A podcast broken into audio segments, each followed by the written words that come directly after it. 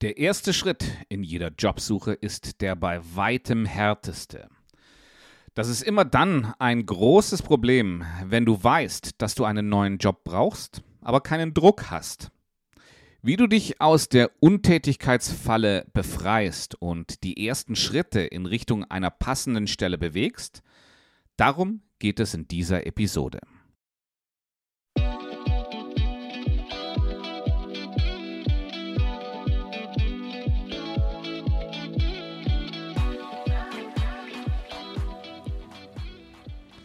Mein Name ist Björn Dobelmann und ich beschäftige mich seit 20 Jahren als Human Resources Manager mit allem rund um Jobsuche, Interviews und Bewerbungen.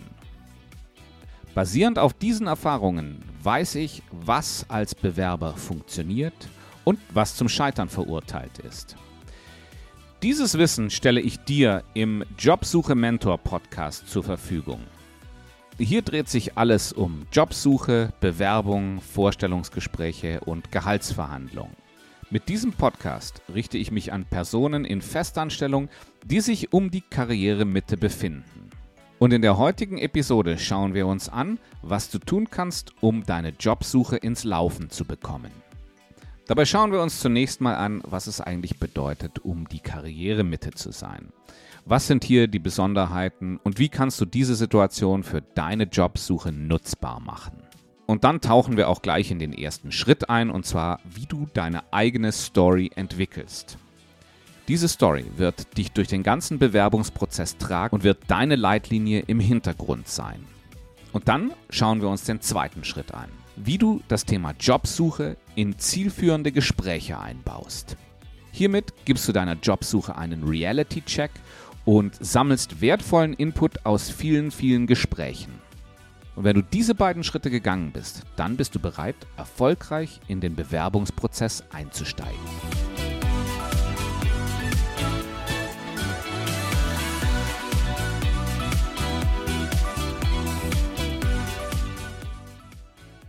Wie ich schon erwähnt habe, dieser Podcast richtet sich an Personen, die sich um die Karrieremitte befinden. Und bevor wir uns diesen beiden Schritten zuwenden, die ich in dieser Episode thematisiere, möchte ich zunächst mal beleuchten, was bedeutet es eigentlich, sich um die Karrieremitte zu befinden. Was ist anders als früher? Zunächst mal hast du dir mittlerweile ein Repertoire an Ressourcen aufgebaut. Ressourcen sind in diesem Fall alles, was dir hilft, alles, worauf du dich verlässt, wenn du deine Arbeit tust und alles, was du nutzt, wenn du dich um eine neue Stelle kümmerst. Das können einmal die Erfahrungen sein, die du in der Vergangenheit gesammelt hast. Die können entweder jobbezogen sein oder es können auch außerberufliche Erfahrungen sein. Zum Beispiel, wenn du viel Erfahrung gesammelt hast im Streitschlichten. Ja, das kann ja sein, dass du vielleicht irgendwo in einer Familie bist, wo eben sich zwei Parteien gestritten haben und du in der Lage warst, dort schlichtend einzugreifen. Eine weitere Kategorie von Ressourcen sind deine Interessen. Und die sind um die Karrieremitte im Regelfall besser ausgeprägt, als sie das noch zu Beginn deiner Karriere waren. Erstens hast du mehr erlebt und zweitens bist du dir bewusster darüber, was deine Interessen sind. Du kannst also davon ausgehen, wenn du deine Interessen weiter verfolgst, dass du in diesem Bereich, in diesem Interessenbereich in der Zukunft weitere Erfahrungen machen wirst und da es sich ja um dein Interesse handelt, wirst du diese Erfahrungen eben sehr gerne machen. Und das kannst du natürlich sehr gut in deine Jobsuche einfließen lassen. Dann gibt es noch die Ressource Wissen. Auch das Wissen dürfte über die letzten 20 Jahre stark angestiegen sein. Und hierbei kann es eben wiederum um entweder berufliches Wissen oder eben auch außerberufliches Wissen gehen. Beide Bereiche können dir eine sehr, sehr wertvolle Ressource sein. Und auch die Leute, die du kennst, stellen eine wertvolle Ressource dar. Ja, Leute, mit denen du dich austauschen kannst, mit denen du gemeinsame Dinge unternehmen kannst. Und auch diese Basis an Leuten dürfte über die Zeit gewachsen sein. Insbesondere Leute, mit denen du intensiver zusammengearbeitet hast. Wenn ich das mal zusammenfasse, dein Repertoire an Ressourcen dürfte über die letzten 20 Jahre stark gewachsen sein und du bist nicht mehr dieser Anfänger oder dieses Greenhorn oder dieser Neuling, der du seinerzeit warst, sondern du verfügst heute über einen prall gefüllten Koffer von Ressourcen. Was ist noch anders um die Karrieremitte? Oft sind die Ziele, die du verfolgst, viel klarer geworden. Woran das liegt, darüber kann ich nur spekulieren. Ja? Vielleicht hängt die Tatsache ja damit zusammen, dass es sich nicht nur um die Karrieremitte, sondern auch um die Lebensmitte handelt. Das ist ja traditionell so ein Zeitpunkt, wo einem auch so ein bisschen die Endlichkeit des Lebens bewusst wird. Ja? Nicht umsonst ist das auch die Zeit der, der sogenannten Midlife Crisis, wo viele Dinge, die bisher gültig waren, in Frage gestellt werden.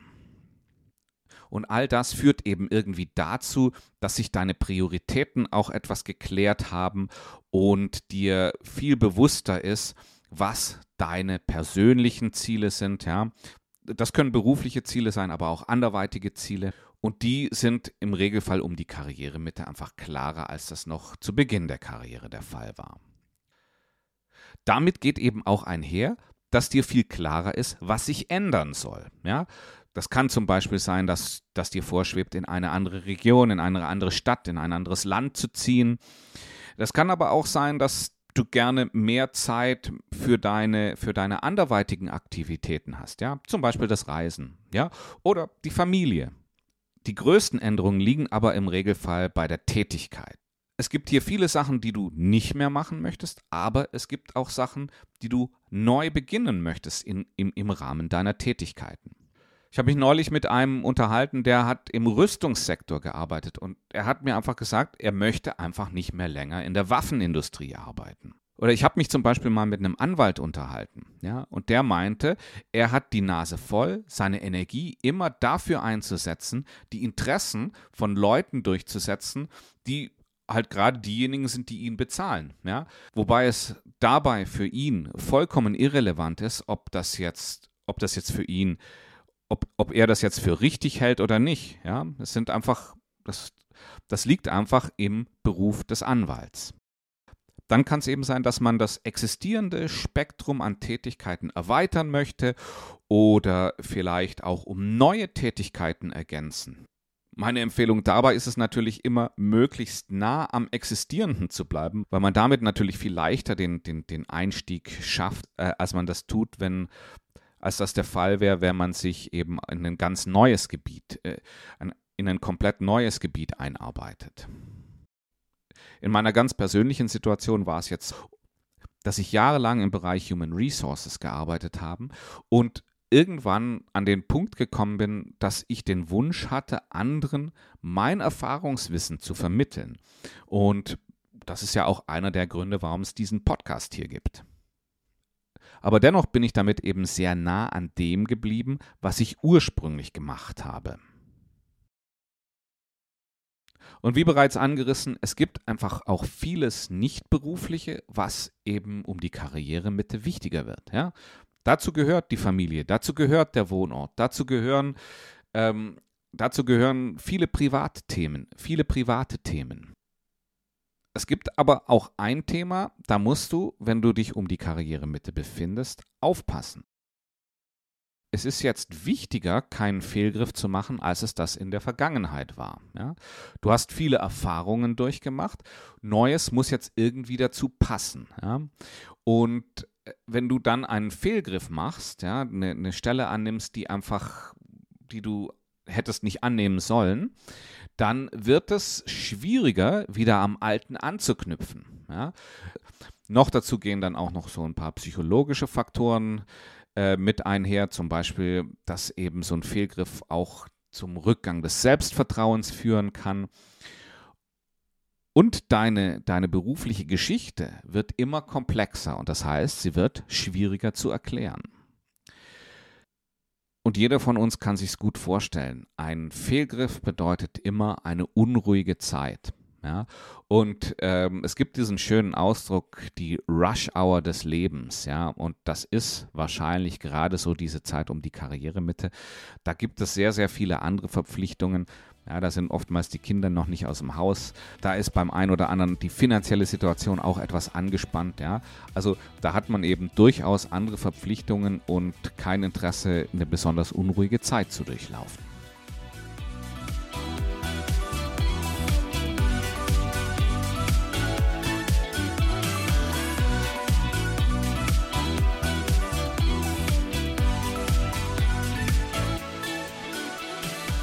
Ja, aber, aber wenden wir uns mal dem ersten Schritt zu, den du gehen kannst, wenn du deine Jobsuche starten möchtest. Ich habe es genannt, entwickle deine Story. Und der Begriff Story oder Geschichte, das hört sich immer nach irgendwie so was wenig Konkretem an. Was ich aber meine, was ich damit meine, ist die Narrative, die du für dich selber nutzt, um dir zu erklären, wie du zu der Person wurdest, die du heute bist. Ja? Das ist einmal ein Entwicklungsaspekt, ja, also wie wurdest du zu dieser Person, die du heute bist? Und zweitens ist, wer bist du heute? Ähm, das sind also ganz zentrale Elemente in jedem Bewerbungsprozess. Und die musst du für dich gerade ziehen, die musst du für dich ausgearbeitet haben, bevor du den ersten Buchstaben in deinem Lebenslauf tippst. Zu diesem Thema habe ich eine eigene Episode gemacht, die sich ausschließlich mit dieser Story, mit dieser Geschichte befassen. Sie nennt sich Storytelling in der Bewerbung. Und du findest sie, wenn du auf den Podcast-Player gehst, wo du diesen Podcast mithörst und auf die Übersichtsseite des Podcasts gehst. Ich halte mich also hier, was das Storytelling selbst angeht, jetzt sehr kurz und zeige nur auf, wie du es als ersten Schritt nutzen kannst. Ganz wichtig dabei ist, dass du diese Story ausgehend von deinem heutigen Ich aufbaust. Schau dir an, welche Ressourcen dir zur Verfügung stehen. Nutze, was hilfreich ist und Unnötiges lass einfach weg. Und richte deine Geschichte auf deine heutigen Ziele aus. Die beste Vorgehensweise ist, wenn du deine Geschichte in Kapitel unterteilst. Dabei beginnst du mit deiner Gegenwart. Und hier geht es darum, welche Position suchst du und warum bewirbst du dich jetzt? Das sind zwei fundamentale Fragen, die du im Bewerbungsprozess in erster Linie für dich selbst beantworten musst und in zweiter Linie natürlich für die Unternehmen, bei denen du dich bewirbst. Aber wirklich viel wichtiger ist, dass du das für dich selbst beantwortest, weil dir das viel Richtung gibt. Ja?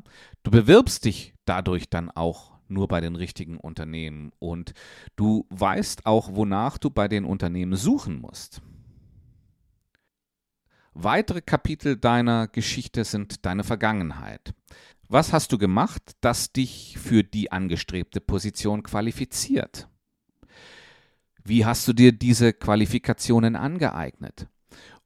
Und was ich hier empfehle, ist, deine einzelnen Stationen, die du, die du in deiner beruflichen Laufbahn durchlaufen hast, zusammenzufassen, ja, zu, zu Kapiteln zusammenfassen. Auf diese Art und Weise kannst du dir ungefähr drei Kapitel erarbeiten, die dein bisheriges Berufsleben, deine bisherigen Erfahrungen im Berufsleben so zusammenfassen, dass es stimmig ist, dass du jedem Kapitel eine aussagekräftige Überschrift geben kannst. Und das nächste Kapitel ist deine Zukunft. Ja? Was willst du erreichen? Was ist dir wichtig? Mit diesem Kapitel schaffst du die Begründung für das, was du im Kapitel der Gegenwart aufgestellt hast. Dabei eben insbesondere die Frage, welche Position suchst du? Mehr dazu findest du, wie ich bereits gesagt habe, in der Episode Storytelling im Bewerbungsprozess. Das Ziel der Entwicklung deiner eigenen Geschichte ist es, eine plausible und wahrheitsgetreue Geschichte zu erzählen, die zeigt, dass du eine gute Wahl bist und die auch zeigt, dass die Position, auf die du dich bewirbst, auch für dich eine gute Wahl ist. Auf die Art und Weise entsteht Vertrauen. Wenn ich dieses Thema mit Klienten bespreche, dann werde ich immer wieder gefragt, die Geschichte gestalten, ist das nicht irgendwie wie Lügen? Hierzu ein klares Nein. Was ich hier empfehle, ist nämlich nicht die Fakten zu verdrehen, sondern was ich hier empfehle, ist Sense-Making. Und Sense-Making ist, erlebte Erfahrungen aus der Retrospektive eine neue Bedeutung zuweisen. Und zwar ist das ein ganz normaler Prozess, den durchläuft jeder Mensch, ähm, weil diese Bedeutung kannst du erst im Nachhinein zuweisen, denn es ist was, was du im Moment des Erlebens noch nicht sehen konntest, weil dir spätere Erfahrungen dazu noch gefehlt haben. Ich kann hier auf eigene Erfahrungen von mir zurückgreifen. Ich habe als Recruiter gearbeitet und bin anschließend ins Human Resources Management gegangen und bin dort eben auch bis heute geblieben. Ursprünglich habe ich den Wechsel als gewisse Befreiung gesehen, ja, weil Recruitment war mir zu langweilig. Es war immer nur das Gleiche und das war einfach zu wenig für mich wenn ich das heute aus der Retrospektive beurteile, ist für mich Recruitment meine Basis für den Human Resources Bereich. Das war mein Einstieg, ja. Und als ich das Rekrutieren sicher beherrscht habe, habe ich meine Basis im HR verbreitert und habe mir dann eine HR Manager Stelle gesucht, in der ich eher als in der ich eher als Generalist auftreten konnte. Beide Interpretationen entsprechen den Tatsachen. Keine ist falsch. Beide sind richtig. Und es gibt heute noch Situationen, in denen ich sage, mir ist Recruitment eigentlich zu langweilig. Aber wenn ich es in der Gesamtheit sehe, dann waren das sehr, sehr wertvolle Erfahrungen, die es mir erst ermöglicht haben, die Tätigkeit, die ich heute mache, richtig zu tun. Also, deine persönliche Geschichte gibt deinem Bewerbungsprozess die Richtung, die sie benötigt, um erfolgreich zu sein.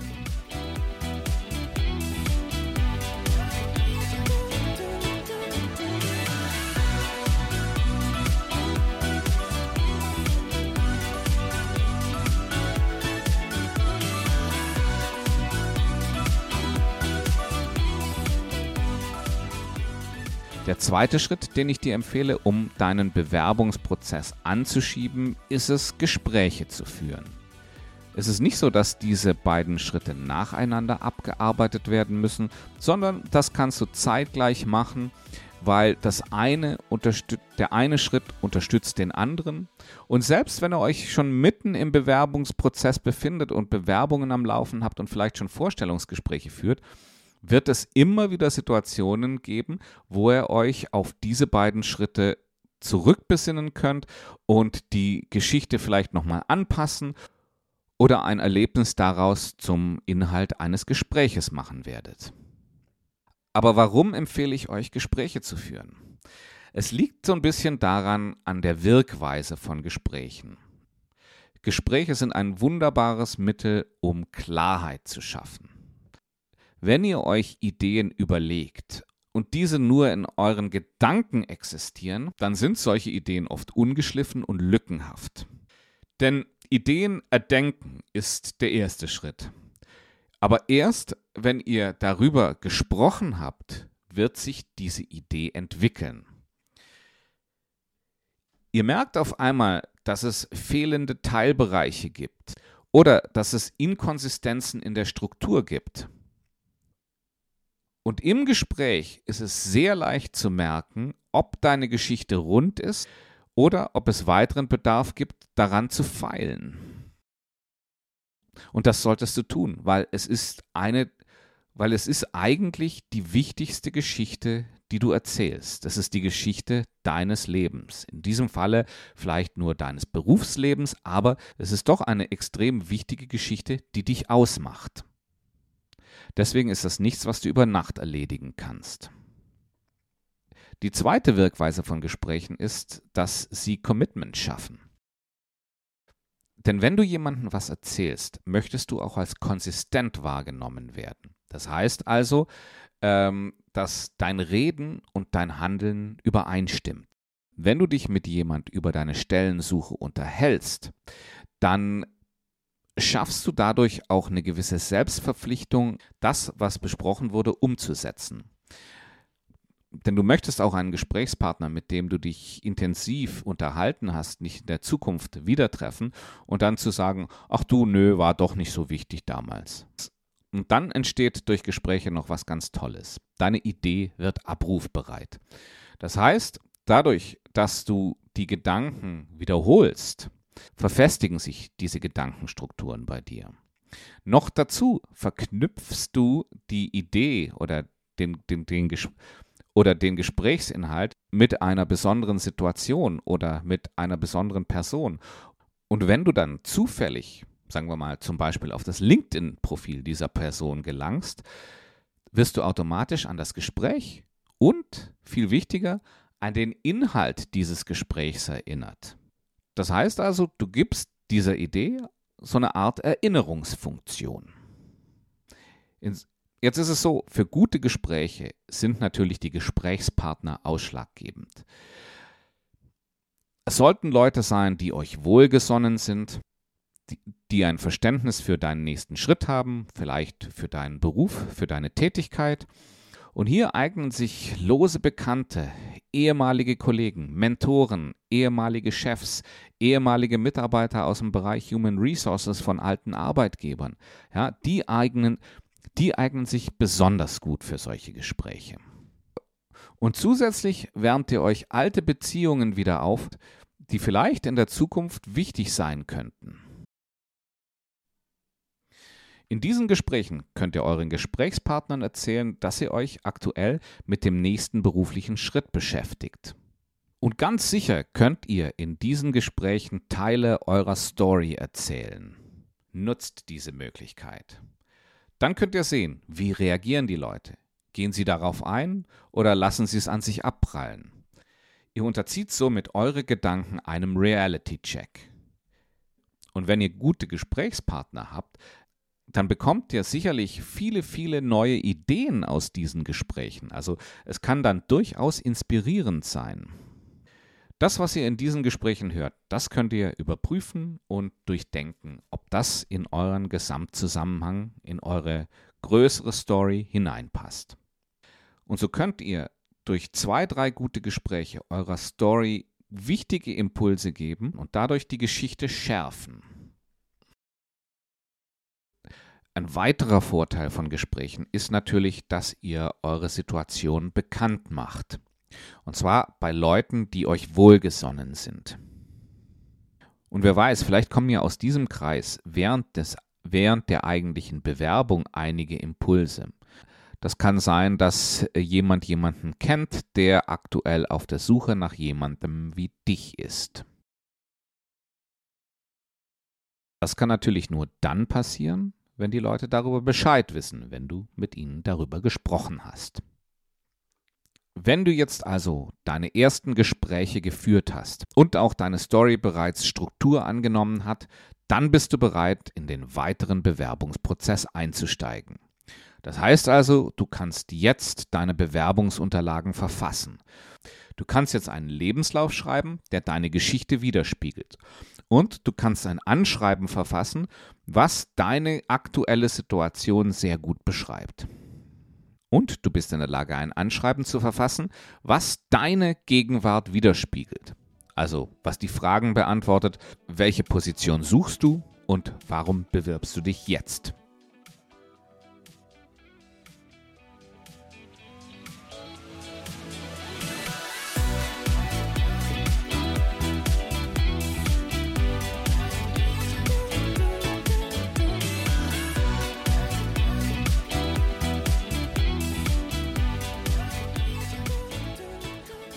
Das Schöne daran ist, wenn du zum Vorstellungsgespräch eingeladen wirst, dann spiegeln deine Antworten eine Konsistenz mit den Bewerbungsunterlagen wider, die auf eine andere Art und Weise kaum zu erreichen ist. Das gibt dir im Vorstellungsgespräch eine hervorragende Argumentationsposition. Du bist dadurch in der Lage, auch harte Interviewfragen zu beantworten. Also Fragen wie, warum wollen Sie ausgerechnet bei uns arbeiten? Oder was ist Ihnen bei der Arbeit wichtig? Und wenn deine Geschichte stimmig ist, dann bist du auch in der Lage, durch deine Geschichte das Gespräch zu leiten. Mir, mir fällt dazu ein Beispiel aus meiner eigenen Karriere ein. Bei meinem ersten Job im Recruitment, da hätte ich die Möglichkeit gehabt, ein Vorstellungsgespräch bei mir in der Nähe zu führen. Das hätte aber noch sechs Wochen gedauert, bis das stattfindet. Oder man hat mir angeboten, wenn ich möchte, kann ich nach Brüssel fahren, wo, wo für das dortige Büro rekrutiert wurde und dort das Vorstellungsgespräch zu führen. Und das fand zwei Tage später statt. Ich habe mich dafür entschieden, von München nach Brüssel zu fahren. Und als ich dort zum Interview ankam, wusste jeder gleich Bescheid.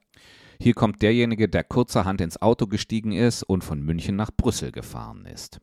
Und auch ich selbst war felsenfest davon überzeugt, dass das jetzt klappen wird, weil da hat irgendwie alles zusammengepasst. Und meine Gespräche liefen gut. Und dann kam das allerletzte Gespräch mit dem Direktor für den Bereich, wo sie mich einstellen wollten. Und weil ich schon eine ganze Weile am Suchen war, hat er mich gefragt, warum ich immer noch keinen Job gefunden habe? Und das ist eine harte Frage, weil, weil da schwingt ja schon in der Fragestellung eine gewisse Anschuldigung mit.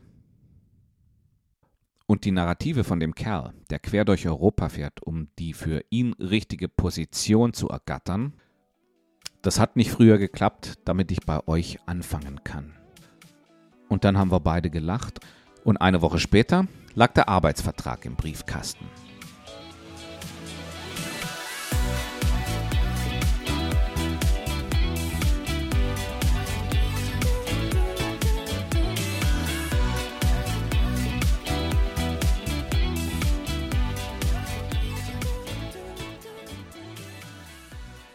Bevor ich dir jetzt die eingangs versprochenen zwei Techniken, um deine Gedanken zu strukturieren und weiterzuentwickeln, verrate, habe ich eine Frage an dich. Hat dir diese Episode gefallen?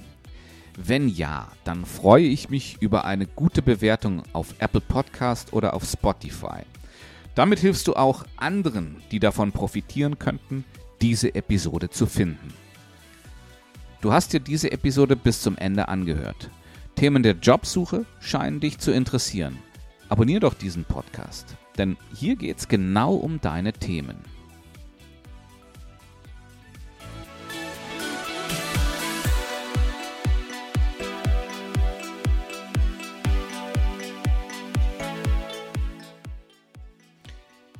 So, jetzt aber zu den zwei versprochenen Techniken, um deine Gedanken zu strukturieren und weiterzuentwickeln.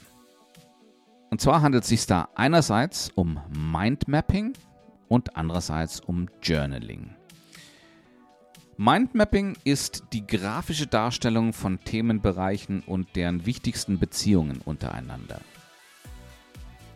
Ihr seid sicherlich irgendwann über diese Technik gestolpert und habt es vielleicht sogar schon ausprobiert. Mindmapping ist eine super Technik, um Struktur in dein Denken zu bekommen. Ähm, weil hier setzt du eigentlich ein zentrales Thema in die Mitte und äh, arbeitest dann sternförmig davon hinaus und findest da die Unterthemen, die, die, die dieses Hauptthema ausmachen und kannst dir auf diese Art und Weise ein Thema zur Gänze erschließen. Und wenn du das mit deiner Geschichte machst, dann ist das Schöne daran, dass du Äste verschieben kannst. Du kannst sie anderen Unterkategorien zuordnen. Du kannst damit rumexperimentieren und äh, du kannst damit so lange rumspielen, bis du dich mit deiner Struktur absolut wohlfühlst. Mindmaps kannst du entweder mit Stift auf Papier machen oder schau mal bei Google rein. Es gibt unheimlich viele Tools dafür, wie du das online erstellen kannst. Die andere Technik ist das Journaling. Mir gefällt die Übersetzung nicht gut, weil, weil mit dieser Formulierung irgendwie zum Tragen kommt, dass es sich um das sequentielle Aufschreiben externer Ereignisse handelt, ja, so wie man das eben in einem Tagebuch gemacht hat oder, oder, oder macht. Ja, äh, es ist auch was, was viele von uns in der Schule machen mussten und was dadurch so ein bisschen verbrannt ist. Journaling im Gegenzug sind keine externen Ereignisse, sondern es sind eher interne, äh, interne Ereignisse. Das heißt also, Du wirst dir da Gedanken aufschreiben, du wirst dir Gedanken zu deiner Story aufschreiben, du wirst dir äh, Themen richtig erschließen damit. Du wirst dabei, du wirst beim Journaling deine Ideen ausformulieren, um sie dann selber besser zu verstehen. Im Gegenzug zu Mindmapping, was ja hierarchisch organisiert ist, ist, äh, ist, ist Journaling assoziativ. Also das heißt, neue Informationen werden mit bereits bekannten Eindrücken verglichen und dann miteinander verknüpft. Während Journaling frei ist und keinen Restriktionen unterliegt, ist Mindmapping eben hierarchisch und gibt feste Strukturen vor. Beide zusammen können dann eine große Hilfe bei der Entwicklung deiner eigenen Geschichte sein.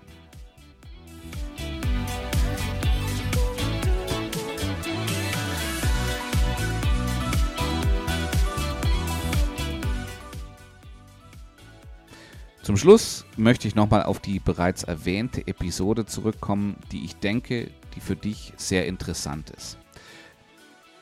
Die Episode heißt Storytelling in der Bewerbung und darin beschreibe ich eben detailliert, wie du die Story hinter deiner Bewerbung bewusst planst und sie so aufbaust, dass sie sich durch Anschreiben, Lebenslauf und Vorstellungsgespräch zieht.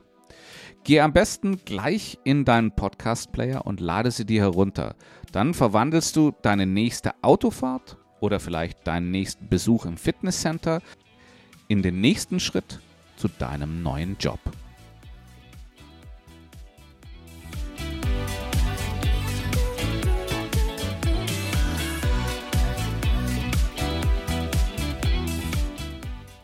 Das bringt uns zum Ende der Episode.